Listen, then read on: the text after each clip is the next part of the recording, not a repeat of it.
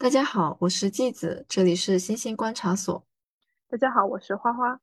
我跟花花今天准备的两个最新发生的案子或是事情的话，可能稍微讲的有点长，所以如果大家对这个不感兴趣的话，可以直接拉动进度条，在那个节目简介里面可以看到，然后跳到我们正式案子开始的地点。哎，花花，你最近有看什么最新的一些案件分享吗？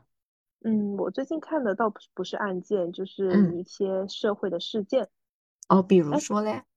你你有关注吗？就是微博上段时间特别火的那个广州八号线的地铁大叔偷拍。你说是那个女孩子以为大叔偷拍，但是结果后来不是，是吗？对，我我我也是想想讲这个新闻给大家嗯分享一下。就是一个女生，她在她是她是四川大学的保研大学生嘛。然后呢，他那天呢在乘坐地铁的时候呢，就怀疑蹲在他旁边的一个大叔拿自己的手帕去偷拍这个女生，然后他当场就质疑了这个男士，就是这个大叔是不是在偷拍他，而且也是让大叔打开了那个手机来查看的。然后发现那个大叔的手机没有自己的照片，就是说所所谓的偷拍之后，他只说了一句不要乱拍到别人。嗯呃，这件事情呢，其实本来只是一起很简单的乌龙事件，但是这个女生呢，没有好像没有意识到自己的错误，然后还警告这位大叔，而且把她与这个大叔交谈的这些视频发上网，发到网上去曝光这个大叔。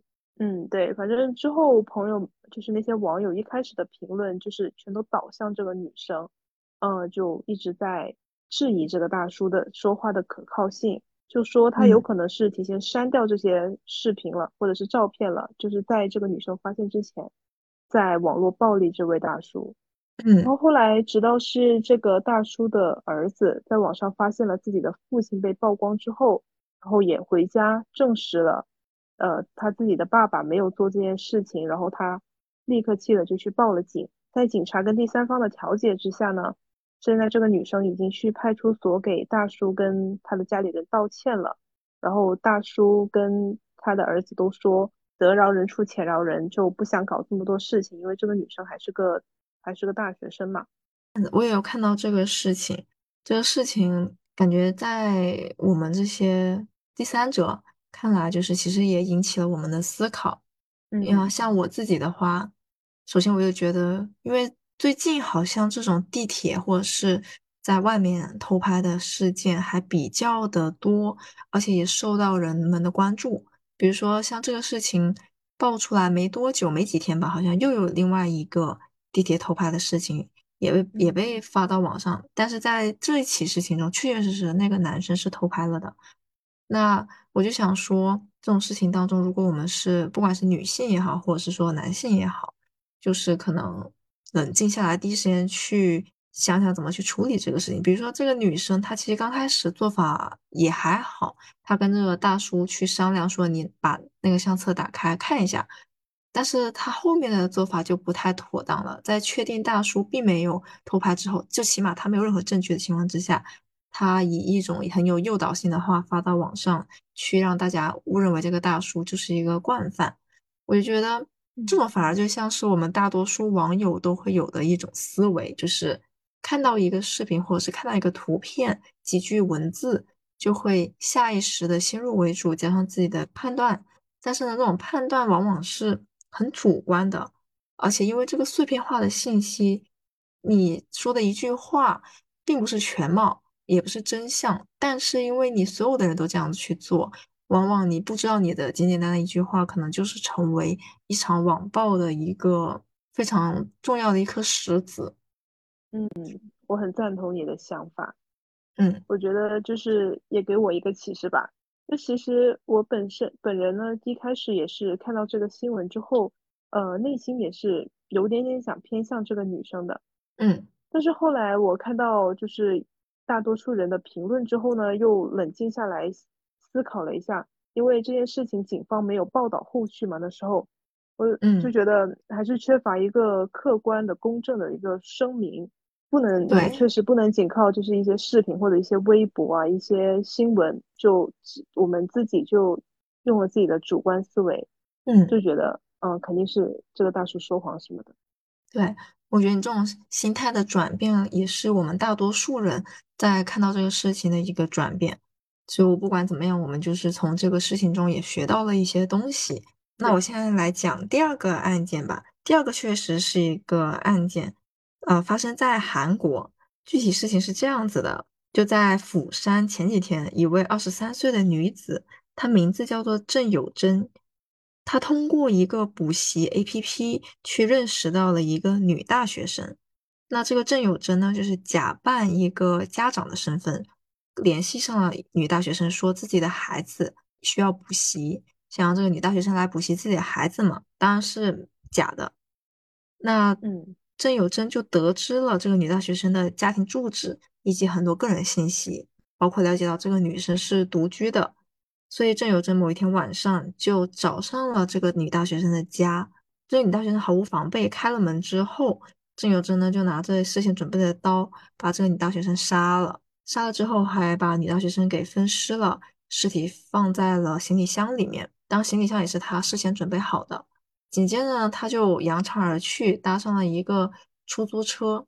也是因为这个出租车的司机非常醒目，看到了行李箱上有血迹，然后就感觉肯定是有不对劲的地方，就立马报了警。哎，季子，我想插一句话，我就听你上面所一系列的描述啊，我就觉得这个郑有贞就是特别的有谋划去谋划了这一系列的事件啊。呃，事后其实警方在接到报警电话之后，也去调查了这个附近的摄像头，然后也确实像你所说的，这个郑有贞在摄像头里面的表现、行为、表情都非常的冷静。他拖着一个行李箱，你知道那是晚上嘛，街上没有人，嗯然后就只有那种隐隐约约的黄色的路灯。他拖这个行李箱，然后呢戴着一个口罩，很冷静。因为他面无表情，然后就就很大步往前走的感觉，嗯所嗯，以大家也是通过这个就感觉他是一个很冷心、很冷漠的一个人，就，越发觉得他这个人很。可怕。是的，哎，那最后警方抓住他了，又怎么说呢？抓住是抓住，但现在还没有进入到判刑的阶段。就比如说，有犯罪心理学家去分析郑有贞的一个动机，有人就是认为说，他可能是因为他在家里蹲了很久，他大学毕业之后在家里蹲了好几年都没有工作，等于说是与社会基本脱节了。呃，有人就认为他杀这个女大学生的目的就是为了去偷窃女大学生的一个身份，可能银行卡什么的。第二个有人就是也是认为这个人平时因为他喜欢看一些罪案类的节目或者是短视频，然后就导嗯致他心里可能出现了扭曲，再加上多多少少可能有一点点仇视整个社会的心态。他其实好像说他入狱之后，在面对警方审讯的时候，他说自己杀人其实也就是想找个人来试试看。天呐，找个人来试试看，这么可怕。对，就是我觉得他已经是一个非常典型的那种连环杀手的前期了。还好他第一起案子嗯，就被抓了。他这样就是你说他毕业之后又窝在家里，没有任何的社交嘛，嗯。然后也喜欢看这种罪犯类的作案节目，嗯。嗯，他就有可能想把自己没有找到工作这种挫败感、这种仇恨、这对自己的无能啊、这种否定啊，随后就转向了这个社会，嗯。就是抱怨这个社会，就自己的命运为什么不公，就是这个社会所造成的。嗯，没错没错，我也是这么认为的。那我们就开始吧。今天这案子是我们好几期已经很久没有讲的一个连环案件，发生的地点在加拿大。嗯，怎么说呢？是关于一个一对撒旦情侣的。我觉得在听了这个案子之后，大家可能想象，如果有这么一对看起来不起眼的情侣，但是就生活在自己的社区附近的话，并且他们作案长达五年的时间。警方知道凶手的存在，并且也知道凶手的手法跟会犯案的地点，但是呢，就是抓不到凶手，而且好几次与凶手失之交臂。我觉得大家可能都会有点恐慌了。哎，你这么说的话就很可怕了。那时时隔这么久了，这对夫妇被抓到了吗？哎，那我们这个肯定要是等到最后结局的时候再跟大家分享。嗯，好，我们就直接进入案子啊，别急。在加拿大的安大略省有一个斯卡伯勒的城市，在这个城市的郊区啊，我们要从一九八七年的五月四日开始讲起，这个也是一切这个城市噩梦的开始。在这一天呢，一个女性，她很年轻，我不太确定她准确的一个年纪，因为有可能是因为未成年人，她的年纪被保护了起来。那我们就叫她一个女孩吧。这个女孩呢，一天像往常一样乘坐的巴士回家，在下车之后，他就被一个男性抓走了，并且就在家附近被强奸了。在这十天之后，又有一名斯卡伯勒的女生在自己家的院子里面被一个陌生男人闯入家里被性侵。紧接着，在接下来的七月份，第三起类似的强奸案也发生。并且也是发生在公交车站附近，但是这第三起案件中，歹徒并没有得逞。这个女生呢，非常勇敢的反抗了歹徒，就可能是因为这个女孩子的反抗，这个歹徒很快放弃了，所以这个女孩子没有被性侵。十二月份，有一个十五岁的女孩子就在家里待在自己的卧室里面的时候，有一名男子闯入了她的卧室，她也是并不认识这个男子的。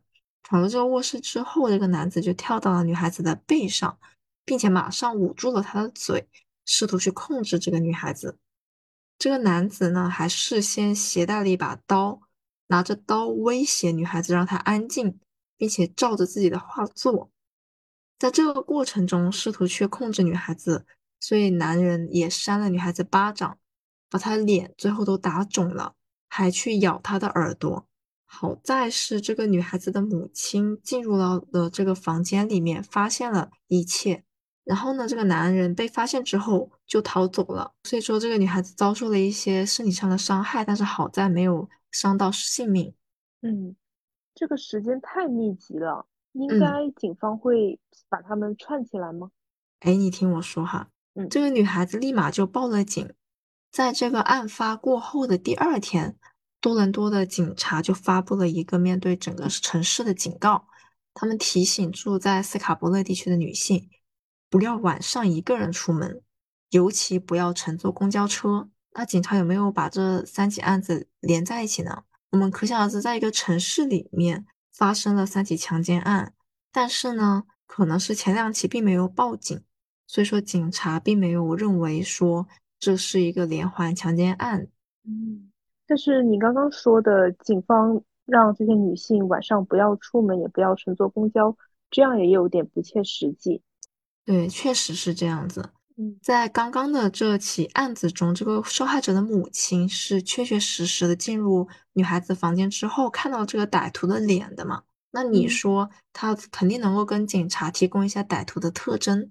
根据这些信息，警察找到了一名可疑的嫌疑犯，他叫做 Anthony。Anthony 刚被抓的时候，他非常的不配合，面对警方的指控完全不承认。但是当自己的辩护律师对自己说：“哎，你看，现在这个案子，受害者的母亲已经完全目击到了你这个人，那你说，如果你不承认的话，在陪审团面前留下的印象就非常的不好，所以可能到最后会面临更加严重的刑罚。”就一听到这个律师的劝说，艾森尼就不做抗争了。承认了自己的罪行，在八九年的时候，Anthony 是被判了大概两年的刑期。这样不就皆大欢喜了？强奸犯抓到了。对，但是哦，我们现在来看整个斯卡伯勒地区，在刚刚说到这个第四起，就是 Anthony 犯的这个案子发生之后，斯卡伯勒的强奸案一直发生，持续到了九二年。所以说，在 Anthony 已经入狱之后，其实还有。类似的强奸案在继续发生，当然我们也不能说前后之间一定有什么联系，一定是同一个人就去洗清安瑟尼的嫌疑。这倒也是，毕竟在奥斯尼入狱之后还有类似的事情发生。哎，记得刚刚你说了大概有三四起案件，嗯嗯，受害者他们之间的有什么相似的特征吗？有的，就在八七年发生这四起强奸案中，所有的女性都非常年轻。她们的年龄都在十五到二十一岁之间，也就是说有几个还没有成年。案发地点共同点是，他们基本都是在被强奸之前就从公交站上面下车，然后在家附近或者是在家里面遭受到了暴力击打、语言侮辱，甚至歹徒拿刀对他们死亡威胁。就是说，如果他们去报警的话，那么就会被歹徒上门。听了这些，晚上更不敢出门了。所以，以上类似的作案手法，让斯卡伯勒的警察逐渐得出了一个结论：他们在猜想是不是同一个人犯案。这样子一来，当地的居民就知道了，当地出现了一名以女性，尤其是年轻女性为目标的暴力犯罪者。他呢，也被当地媒体描述为斯卡伯勒强奸犯。然而，一直到九零年，三年之间。跟巴士站这个作案手法相关的强奸案就持续发生了十一例，也就是说，不断的有受害者防不胜防，遭到毒手。天啊，这个强奸犯也太猖狂了！相信其实当地的警方也有去布控吧？有的，但是就是一直处于一个被动的状态。你想，整一个城市范围这么大，然后公交车站也很多，虽然说他们可能加强了巡逻。也提醒了所有的女性，但是这个能够真的抓到罪犯，除非你真的是恰好有人目击，或者是警察直接看到了案发的过程。嗯，我又有一个大胆的想法。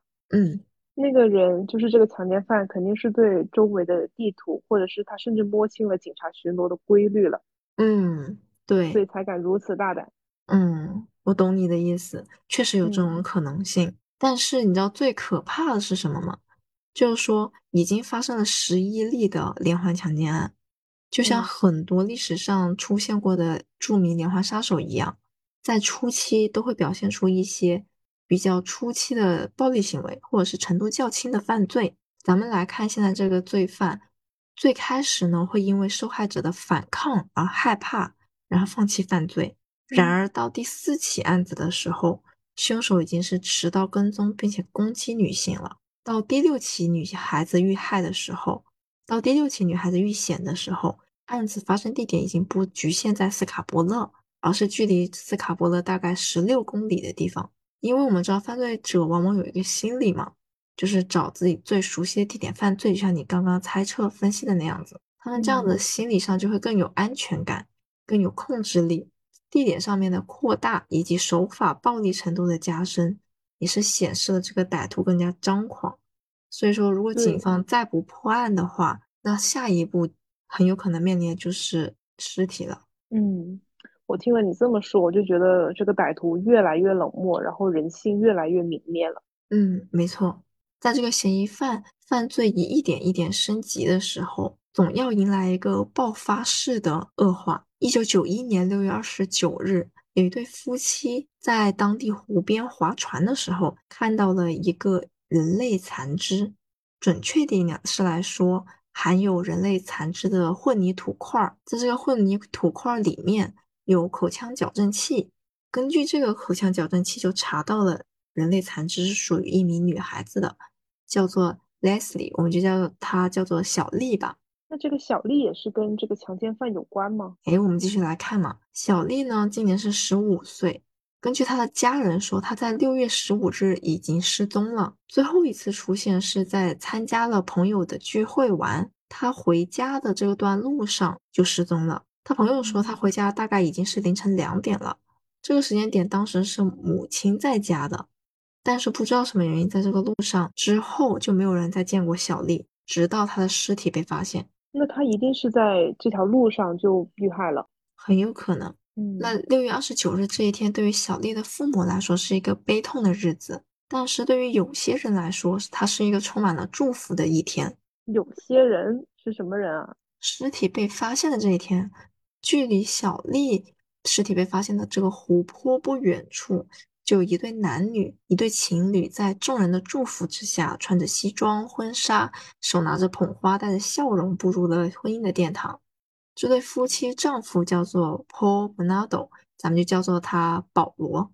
妻子呢叫做 Carla Homolka，就叫卡拉吧。为什么我们要说这个夫妻呢？因为在一年半之前，其实九零年的时候，警方当时就在调查这个连环强奸犯。他们整理了一份长达一百三十名嫌疑犯的可疑人员名单，警察一一都搜集了 DNA。那么保罗呢，就在这个名单之上。在八七年的时候，保罗就因为最早的两起强奸案被警察找去问过话，但是呢，问过话之后，他就被警方给排除嫌疑了，等于说是基本完全清白的一个状态。嗯，那他不就基本甩清了嫌疑吗？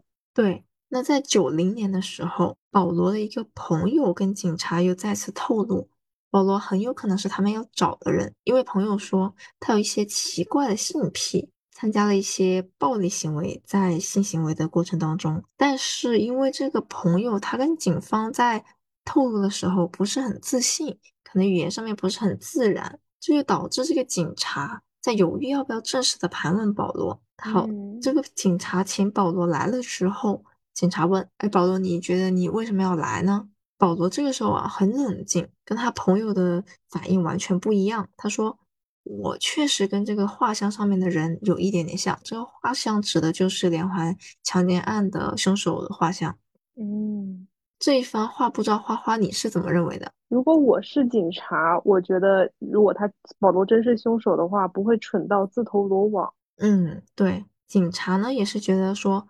这是一个受过良好教育、有一个情绪控制能力比较好的年轻男人，嗯，所以就把他又再次的排除了嫌疑。于是呢，保罗他朋友的举报的不自然的行为就被警察认为是说为了悬赏金而瞎说的，所以保罗就又被洗刷了嫌疑嘛。嗯，那我们现在时间还停留在九一年。那我们现在刚刚讲了九一年的时候，保罗跟卡拉结婚这一天，也是小丽尸体被发现的这一天。注意，不是完整的尸体，所以可想而知，这个女孩子生前肯定是遭到了非人的待遇的。对，嗯，那我们暂停一下啊，先来讲一下这个保罗跟卡拉是谁。保罗呢是个白人，出生于斯卡伯勒，一九六四年八月二十七日出生。那家庭呢？里面还有一个哥哥或者弟弟，还有一个姐姐或者妹妹，因为我不太确定那个英文翻译过来到底是大还是小。那在十岁的时候，保罗的父亲就被指控性侵，并且他的姐姐也是性侵受害者之一。姐姐也是性侵受害者之一。嗯，那他那保罗在这种家庭环境下成长，对他的童年一定很不好。还有更多不好的事情。再过几年，保罗知道了。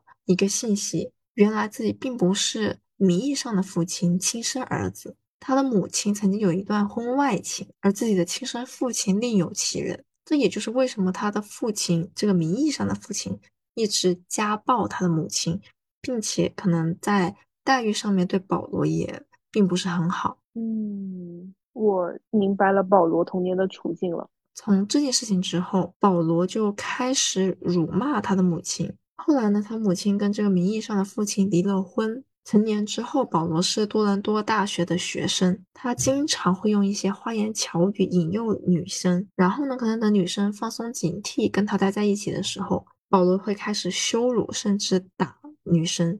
怎么会有这么怪异的行为呢？感觉他很讨厌女性。其实也可以看出，他名义上那个父亲对他的影响是非常大的。不止这一点，还有就是他的父亲。本来是一个会计，他在长大之后毕业之后也找了一份会计工作。那就是他很就是怎么说？他以自己的父亲为偶像，不一定是偶像，但是他父亲对于他成长的影响肯定是非常巨大的。嗯，我很赞同你的说法。八七年的时候，十七岁的卡拉遇到了二十四岁的保罗，两个人坠入爱河。但是其实啊，从刚刚的说法也可以看出，保罗并不是一个好男人，他的控制欲望极强。比如说，他会告诉卡拉你应该穿什么衣服，你应该去弄什么发型，吃什么东西，甚至他还会叫自己的女朋友胖子，评价她的外貌很丑陋，并且他对于卡拉并不是处女的这个事情，经常会感到生气。嗯，我跟你说，姐妹们，遇到这种男的赶紧跑好吗？是的，是的，PUA，对，太可怕了。嗯，这也不仅是 PUA 了。这样，如果我是卡拉的话，我会丧失对生活的意义。因为保罗作为自己的男朋友，也算是特别亲密的人。如果他都这样子来各方面的来否定你的话，我就会觉得特别伤心，甚至我有可能会得抑郁。其实现在也有很多女生可能会遭遇这种人，遇到渣男。卡拉的朋友也曾经发现保罗有一些奇怪的性癖好，比如说他的朋友就在卡拉的房间里面发现了手铐。还有一次，一个朋友更离谱的是，看到了卡拉自己写的一个清单，在这个清单上面清楚的记录了卡拉，或者是说保罗经常对卡拉说什么，并且这些话语在卡拉脑海里也是留下了非常深的一个印象的。是什么清单呢？首先，它里面写着，不要让任何人知道我和保罗的关系不完美，不要反驳保罗，我要去做一个完美的女友。记住，你是愚蠢的，你是丑陋的，你是肥胖的。还有一句话是卡拉对自己说的：“我不知道为什么我要告诉你这些事情，反正你也不会改。”你觉不觉得就很像是保罗一直不断的在跟卡拉洗脑，去贬低他？对，这种感觉很强烈。我代入了一下，我是他，如果我我自己的男朋友长这样，我真的是一脚踹飞他。咱们不要交这种男朋友好吗？直接。把苗头扼杀在摇篮里面，认识他就赶紧跑。对，不管男生还是女生，遇到了你敢管我，我你也配管我？咱们要保持这种心态。对，老娘我最美。对对对，好，说回案子。在交往的过程中，卡拉的家人完全是不知道保罗他对自己的女儿有精神控制以及侮辱的，并且保罗跟他家人关系维持的还挺亲密的。大概在九零年的时候，保罗当时不是做会计嘛？他当时就被开除了，之后他就在美加美国跟加拿大边境附近做起了毒品交易。当然，这一切卡拉的家人都是不知情的。所以说，在这种情况之下，他们也同意了卡拉跟保罗订婚。卡拉家里面还有一个妹妹啊，他们认识没多久之后，保罗呢几次的参加了卡拉家里的聚会，见了妹妹，妹妹叫做 Tammy，保罗就对 Tammy 打起了主意。不是吧？还有更离谱的事情，你先别急。作为姐姐的卡拉还会帮助保罗进入到自己妹妹的房间。等等，我得消化一下这个消息，这太变态了吧！蛇鼠一窝，这一对情侣可以说是。对呀，这这太恶心了。嗯，那你听我继续说，你可能会觉得你可能直接想呕出来。你要不要找个塑料袋？其实我旁边有呢。好的，那你做好准备。好的，在他们俩婚礼六个月之前。保罗怂恿卡拉去偷一些麻药，用处是什么呢？卡拉把麻药趁着妹妹不注意的时候，在家庭聚会上面放到了妹妹的鸡尾酒里面。妹妹 Tammy 喝下之后不清醒，他们俩就把 Tammy 带到了地下室，在阴暗密不透风的地下室里面，保罗当着女友的面性侵了他的妹妹 Tammy，而姐姐在旁边干嘛呢？卡拉在旁边拍摄视频。我如果这个节目。可以骂脏话的话，我可能会毫不犹豫的说出“叉叉叉”。真的，怎么会有姐姐这样对待自己的亲生妹妹啊？毫无人性哦！他们两个是的。这个时候，两个姐妹的父母还正在楼上睡觉。保罗呢，把带有麻药的衣服捂住了 Tammy 的口鼻。这个时候，Tammy 已经被麻药迷晕了，她可能对麻药有了反应，再加上这个衣服直接捂住了自己的口鼻，造成了呼吸不畅。所以他开始呕吐，而且卡拉可能在投放药物的时候也不清楚到底剂量是多少。于是 Tammy 这个时候对药物有了应激反应。当这对情侣把 Tammy 送到医院没多久，Tammy 就被宣告死亡了。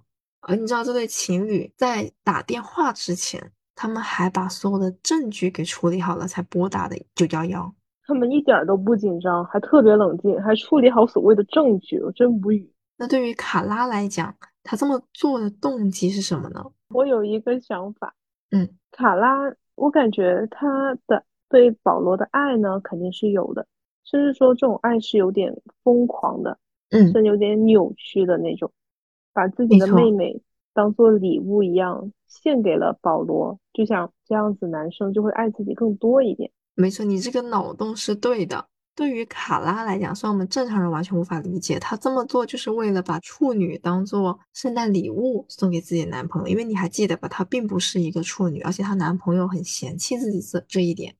哦，他就觉得这个是一个缺陷，太可怜了。我觉得他妹妹是的，但是当时他们两个不是很冷静的在处理吗？那你说 Tammy 突然之间就死亡了，我没有任何征兆，还那么年轻。于是呢，他为了掩瞒过去。卡拉就穿上 Tammy 的衣服，保罗帮助在旁边拍摄了一个视频。当时穿着 Tammy 的衣服，卡拉就装作是在床上喝醉酒，因为那个视频里呢拍不到卡拉的脸，加上当晚家里确实有聚会，于是第二天面对父母以及医生，他俩统一口供说 Tammy 就是喝多了酒，刚好呕吐，这个呕吐物就导致了自己窒息。加上呕吐这个事情就很像醉酒的一个反应嘛，于是最后官方给出的死因就是 Tammy 因为过度饮酒被自己的呕吐物给呛死了。那我只能说保罗夫妇很狡猾，就这样天衣无缝的这个方法都能被他们找到，并且就这样制造了这一起 Tammy 意外。我觉得还有可能是他们也利用了当时医生还有他们的父母完全没有想到这一对恶魔情侣的所作所为。嗯。一无所知的父母呢，就只能最后悲痛的接受了女儿醉酒意外。然后据说在 Tammy 的葬礼上，保罗还伸手抚摸了 Tammy 的头发，抚摸了 Tammy 的头发，这好恶心啊！是有点，但是我觉得对保罗来说，可能他这个恰恰是他的控制欲望的展现，有没有这种感觉？有一点儿，就挺变态的。你对你生前要性侵你老婆的妹妹。然后你死后还要做这么亲密的动作，而且就是当着所有人的面，大家都在非常悲痛。但是呢，没有人知道参加这个葬礼的其中一个人是凶手，就那种感觉。就我就是想想他当时是得有多多多自豪，我的天呐，受不了。对，九一年的二月份啊，保罗呢，也就是在这个 Tammy 死亡之后没几天，他们两个就搬家到了另外一个地区。原本斯卡伯勒猖狂的强奸案就停止了，你说巧不巧？然后在九一年的四月六日，一名十四岁的女孩子就在保罗新搬家的这个地区被强奸了。也是在这段时间，保罗他被卡拉的宠物狗给咬伤了。对于这件事情，他非常的生气。你知道他干嘛吗？他把这个狗狗的头给砍了下来，然后呢，还有身体的其他部分砍了下来，把它烤了，吃了一部分。我去，他好恶心啊！这一千万不能被那种宠物爱好者给听到，我觉得他们可能会过去把保罗的皮都给剥掉。我真害怕这个恶魔会做出什么另外出格的事情。哎，嗯，我们都很害怕，但是有的时候你就是没有办法应对。嗯，同一年七月，卡拉邀请了一个叫做 Jane 的女孩，这个是个化名啊。这个女孩子十五岁，晚上出去喝酒。肯定不是单纯的目的，背后是保罗跟卡拉的一个计划。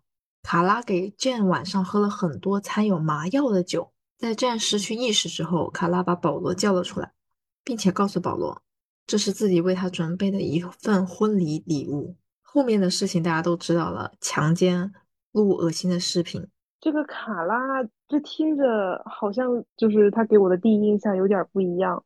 嗯，其实你刚刚说他被 PUA CPU 的时候，我就其实有点同情他，嗯，就是怕，就是觉得他遇人不熟，才遇到保罗这个恶魔。但是这么一想，这现在是卡拉主动出击，我就觉得，嗯，他这女人有很坏，对他逐渐的在整一个犯罪过程中变为了主动了。卡拉这一次呢？甚至还主动的参与了强奸这个 Jane 这个少女。我指的强奸是指物理意义上的强奸，各种意义上的强奸。对，就就他强奸她，他也强奸了这一名少女。不知道说什么，有点我的沉默震耳欲聋的感觉。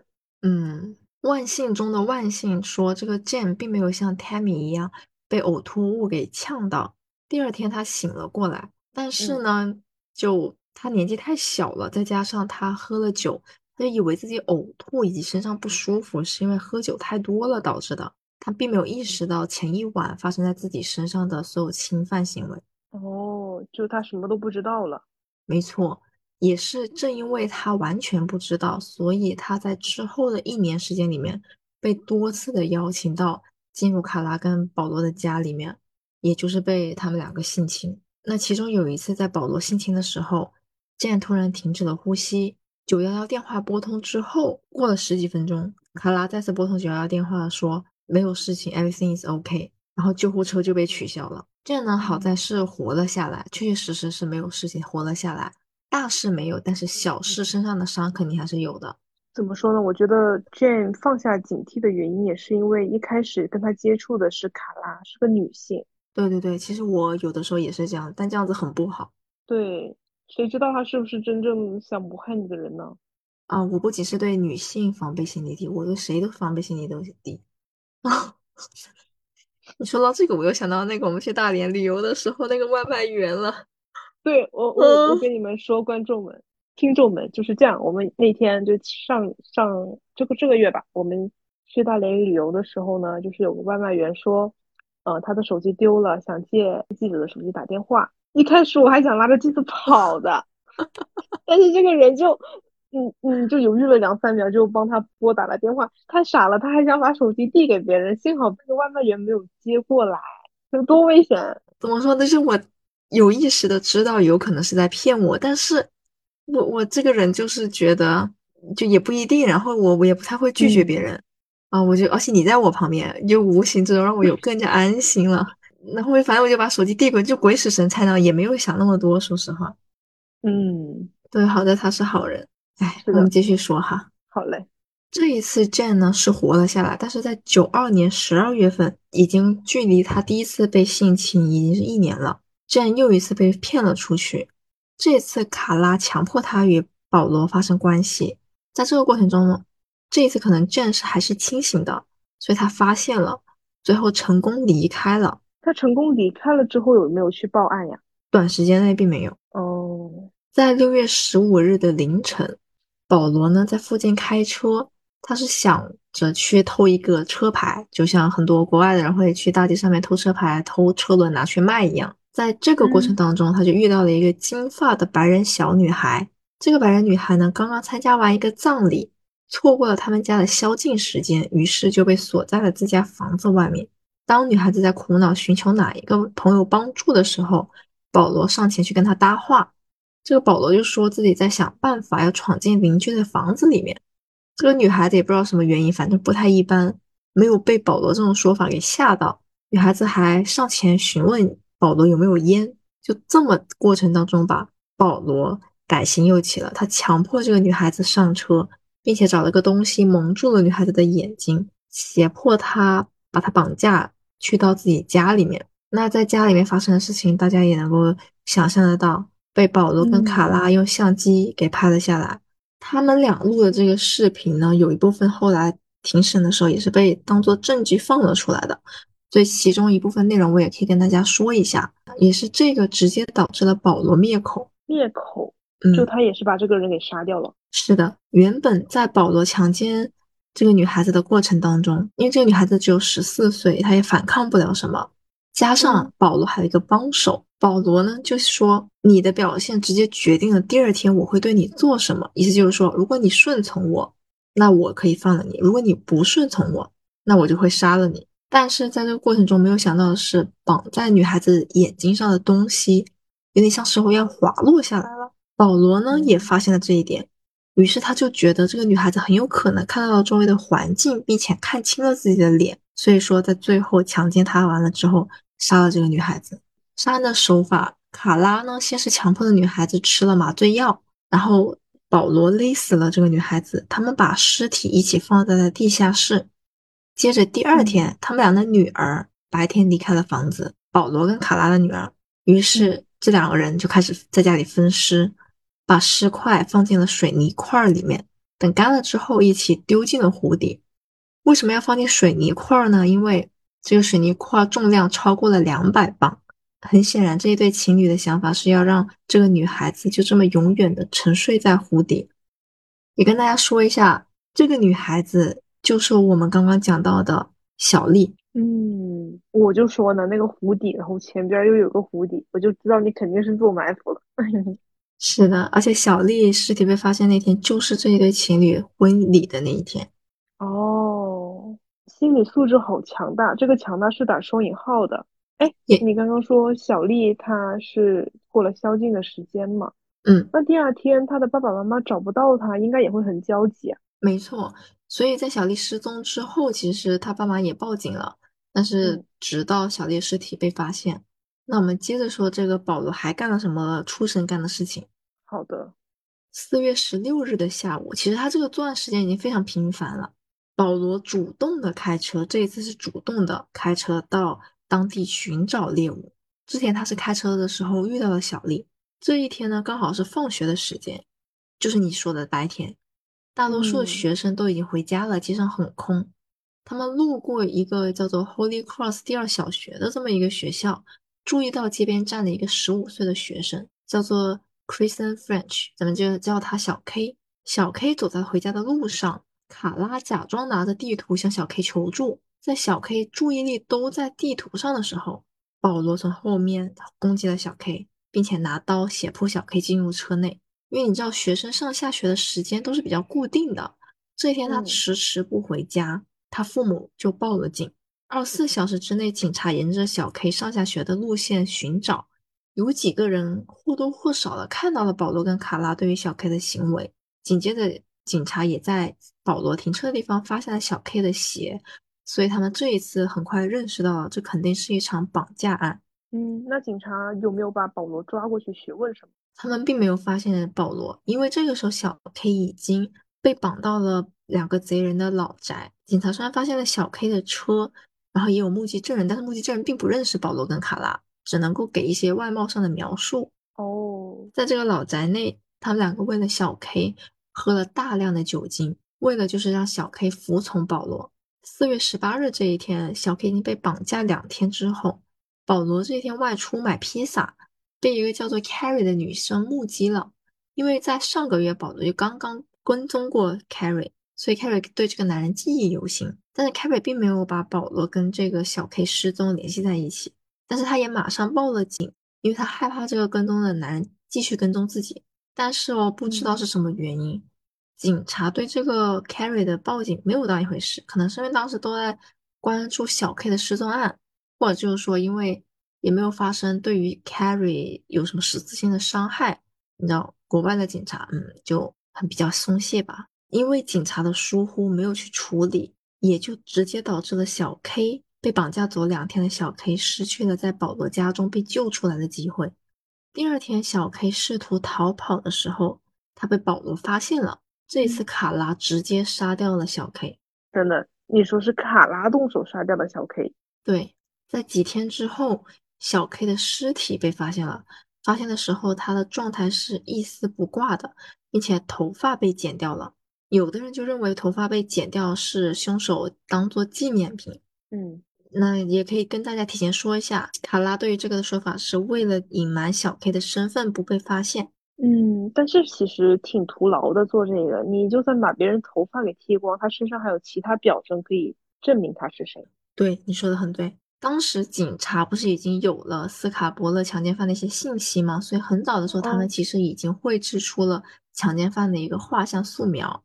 所以在九二年的五月一日这一天，保罗的朋友感觉。保罗很有可能就是这个强奸犯，他们两个感觉长得很像，所以小万就报了警。但是直到这个时候，警方都还不认为保罗是凶手，只是简单的询问了保罗，就把他给释放了，都没有请到警局里很正式的询问。在十二月份，你还记得 Jane 吗？嗯，Jane 被多次下药过后，他站出来指控保罗跟卡拉强迫自己发生性关系。但是他这次的指控仅仅针对的是他发现的最后一次，针对前面的长达一年的迷奸，他都完全不知道。九三年一月六日，保罗被逮捕了，但是在交了保释金之后就被释放了。在他被逮捕的这段时间，卡拉还回家找了他们所拍摄的所有的录像，试图去销毁证据。九三年的二月一日，警察终于是在这个案子上有了一个重大突破。他们检测出来了，斯卡伯勒这个连环强奸犯一直笼罩在这个地区的阴影，他的 DNA 与保罗的 DNA 是一致的。于是，警察在保罗的家中以强奸和谋杀罪逮捕了保罗。终于都要真相大白了。嗯，是的。那在这几天之后，Jane 的录像被找到了，于是卡拉也被逮捕了，并且卡拉同意在保罗的案子中作为证人。但是条件是要给自己减刑。注意，这个时候只是找到了 Jane 一个人的受害录像，因为剩下的视频都被保罗的辩护律师给转移走了。太狡猾了，真的是。嗯，本来卡拉呢其实是可以被以一级谋杀罪起诉的，但是最后警察选择不起诉卡拉，以这样子逼迫卡拉选择与警察继续交易，从而能够让保罗的一级谋杀罪成立。还有的信息就是说，保罗主要的一个策略就是说卡拉才是主要的凶手，杀了几个女孩子，而自己只是强奸，并没有杀人。我觉得他们两夫妇有点在互相伤害了。没错，卡拉其实在被审讯的时候还试图洗清自己的嫌疑，因为我看到有一个信息是说，在面对强奸视频的时候，卡拉有意的隐瞒里面被强奸的女孩是谁，他不向警方去透露真实女孩是谁，所以我个人认为他应该是也是想要去洗清自己的嫌疑。最后说一下这两个恶魔被判的刑罚，最后保罗呢是被判了二十五年的监禁。但是因为他的危险程度，他这辈子很大概率应该都不会被放了出来。卡拉因为他有一个协议嘛，所以他最后仅仅只是被判了十二年。在出狱之后，她嫁给了别人，最后生下了三个孩子。嗯，怎么说呢？听完这里，我就觉得这个卡拉怎么怎么可能可以只承受这么短的刑期？我觉得他罪该万死哎。其实他这个犯罪程度已经是可以被以一级谋杀罪给起诉了的，嗯，但是就是怎么说呢，他真的是有个免死金牌。那说一下最新关于保罗的一个消息，就是在这一个月，当地的监狱还在考虑要不要把保罗从安全等级最高的监狱转移到安全等级中等的监狱。去年呢，还有一名三十岁左右的英国女子通过信件跟在监狱里面的保罗联系上了。聊着聊着，两个人还甚至还打算结婚。在这名女子认为啊，保罗是被冤枉的。当然，这个女子的姓名没有被透露。但是呢，他这种在明知对方是一个坏事做尽的罪犯，还爱上他这种行为，这一类人他不是一个个例。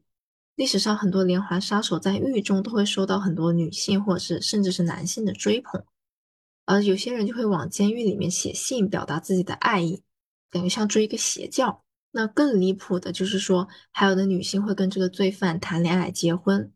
这一类的人呢，他们的行为在心理学上是有一个术语的，叫做邦尼和克莱德综合症。通俗点意思就是说，爱上坏男孩。当然，这一类坏男孩是非常可怕的罪犯。往往爱上这一类坏男孩的女性，最后都会陷入到恶劣的恶性关系当中，甚至会受到暴力行为的对待。还还有可能会丧失生命，太魔幻了。这种这种坏男孩，我说的是加双引号的这种坏男孩，恨不得避避而远之，这样看到他都躲得远远的。竟然还有人想跟他结婚，哎，就是虽然是有一个术语去总结概括这一类的心理，但是我个人我暂时没有找到一个很合理的解释，接受不了，我接受不了。我就是分析，我都不完全想象不到到底是为什么。嗯，听完之后，我还是觉得那个卡拉真的就是这样被他逃了。嗯，有点可惜，是不是？对，一开始我就是觉得还有点同情他，你知道吧？因为他长期被别人否定，被别人说他丑，被别人说他肥胖什么的。到后来，其实其实我发现他本来心中就有一个邪恶的影，就邪恶的种子在萌芽。是她老公跟她在一起之后，然后她就。慢慢的发芽了，然后她自己最后也成为了那个坏人。嗯，关于这一点，不知道各位听众是怎么想？还是说觉得是卡拉还是被保罗影响了，最后变成了一个主动犯罪和强奸女性的人呢？那关于保罗，你有什么看法？保罗那更不用讲，那个真的是罪该万死的，下十八层地狱都不足惜。哎，我跟你说，从他那个第一个，他 PUA 女性，还有就是对 PUA 女性这点，真的不能忍。然后第二点就是，他就是把那些女生给约出来，然后去殴打他们。这一点就是觉得他从心底里面是厌恶这这一女性这个群体的。到之后后来他越来越猖狂，从黑夜到白天这样的犯罪，而且频率也是越来越频繁，就说明他就是也像之前所说那样，人性越来越泯灭，而且也嗯怎么说就越来越大胆。嗯，这种嗯就是。对社会造成的危害也是很大的。我觉得他造成他这个的原因有他父亲家暴他母亲，也有就是他父亲的影响，也有他自身的原因。还有一部分，我觉得可能是外界的一个约束力，就是警方这一边没有一个哦，强有力的去抓住他，早点抓住他，肯定不会犯更加严重的罪。嗯，哎，我突然有一个问题想问，嗯哎，你之前说他朋友向警方举报说说保罗呃有暴力倾向对他的妻子嘛？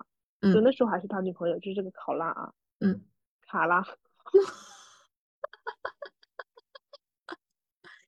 嗯那这个嗯，朋友，那这个朋友怎么样了？该不会是遭了毒手吧？朋友没有。哦，那还行。其实保罗跟卡拉他们的目标非常清晰，他们的受害者群体就是很特定的未成年少女。嗯所以听到这里，我觉得大家还有包括花花应该都能猜到了，在斯卡伯勒这个地区，从八七年一直到九二年，保罗被抓，刚刚讲到的十几起都是保罗犯下的。在这嗯些记录当中，其实很多受害者是没有报警的。那有一些报了警，但是警方没有通过证据去抓到保罗。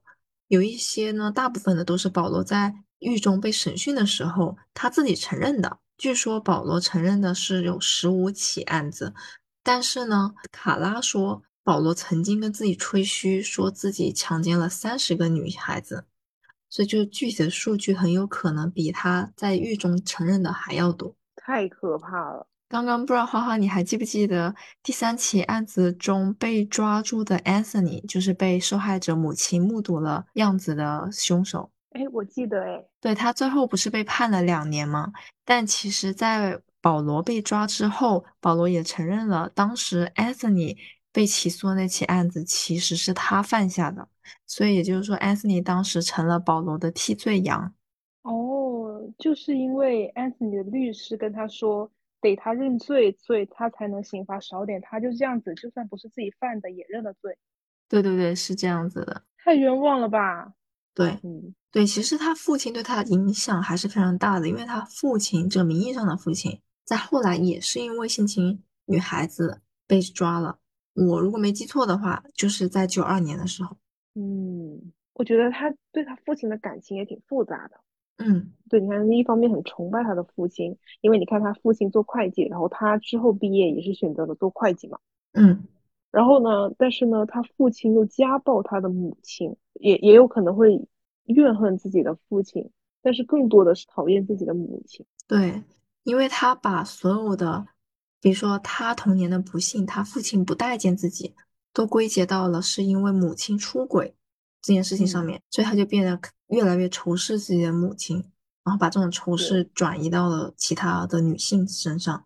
嗯，我觉得你分析还是挺到位的。我觉得怎么说，一个坏人走到今天，肯定是多方因素造成的，但是归根到底都是他自己的原因。而且我个人觉得啊，好在是这个保罗是不会被放出来。假如说他被放出来，他很有可能还会再继续作案，因为我觉得他这种性欲是没有办法被遏制的，就他已嗯，经病态到这种程度了。是的，幸好他被关了一辈子，真的。